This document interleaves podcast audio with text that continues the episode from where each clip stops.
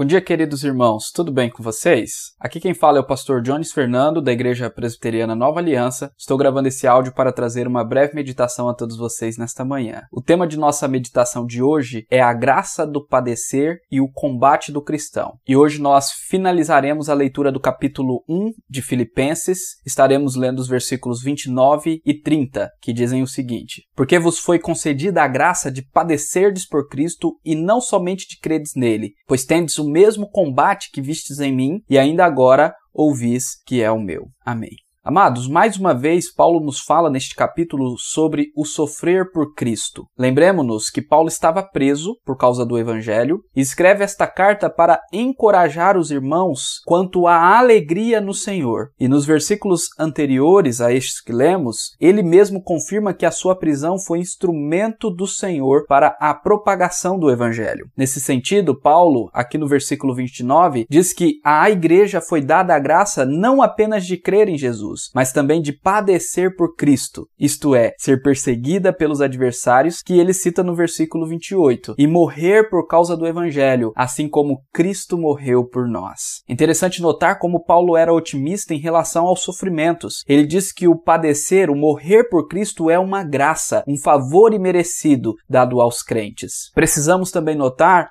o quão diferente é este ensinamento de Paulo do ensino que muitas igrejas fazem em nossa época. A pregação da prosperidade feita por falsos apóstolos que são usados pelo inimigo propaga a mentira que Deus nos salva para fazer-nos ricos e prósperos, e que o sofrimento não é uma realidade do cristão, e se sofre é porque não tem fé. Se Paulo e os demais apóstolos verdadeiros vivessem em nossos dias, meus queridos irmãos, ou se o próprio Cristo viesse até nós hoje, certamente condenaria este ensino idólatra e cheio de luxúria. Certamente, meus irmãos, Cristo não morreu na cruz para nos dar uma Ferrari e bilhões de dólares na nossa conta. Isso não tem a ver com os ensinamentos de Cristo e muito menos com o verdadeiro cristianismo. Bom, voltando ao texto, Paulo nos diz que esta graça de padecer por Cristo vem pelo pelo fato de que a igreja tem o mesmo combate que Paulo. A pergunta que surge é: que combate é este? Podemos dizer que este combate é duplo, e em primeiro lugar, este combate diz respeito à luta contra o pecado. E sobre a luta contra o pecado, gosto muito dos escritos de Joe Owen, e eu gostaria de citar algumas frases dele aqui. Joe Owen diz: Nunca devemos imaginar que o nosso trabalho em contender contra o pecado ou crucificar, mortificar, subjugá-lo chega ao fim. E ele continua dizendo: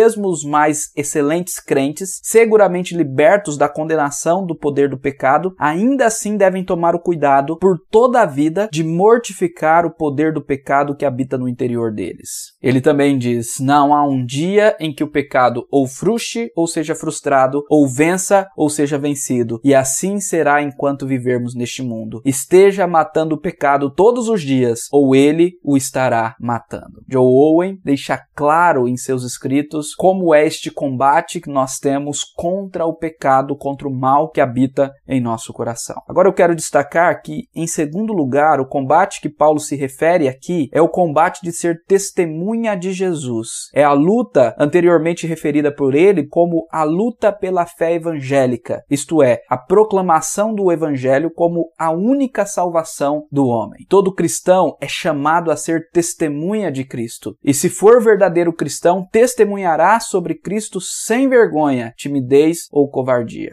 Jesus mesmo nos alertou contra a vergonha e a covardia. Ele diz em Lucas 9, 26 o seguinte: Porque qualquer que de mim e das minhas palavras se envergonhar, dele se envergonhará o filho do homem quando vier na sua glória. Então, queridos irmãos, tomemos cuidado com a timidez, com a vergonha e com a covardia. Tenhamos então o mesmo combate de Paulo, de sermos testemunhas do nosso Senhor Jesus Cristo.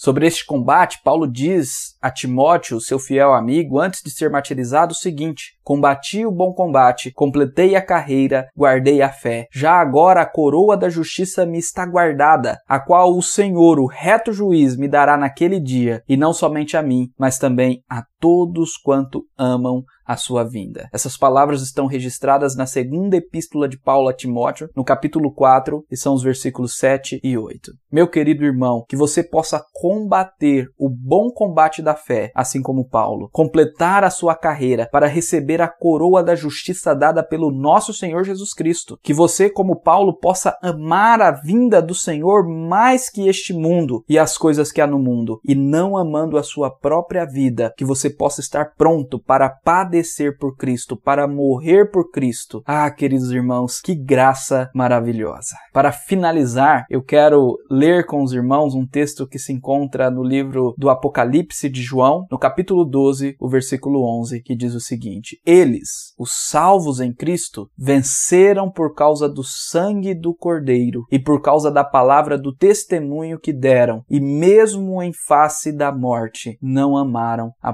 própria vida. Os verdadeiros cristãos, os verdadeiros salvos, aqueles que realmente creram no Senhor Jesus Cristo, são vitoriosos por causa do sangue de Jesus e por causa da palavra do testemunho que eles mantêm fielmente, mesmo em face da morte, porque estes não amam a sua própria vida. Que Deus nos abençoe nesse dia, que Deus possa nos fazer estes verdadeiros cristãos que não amam a sua própria vida. Amém.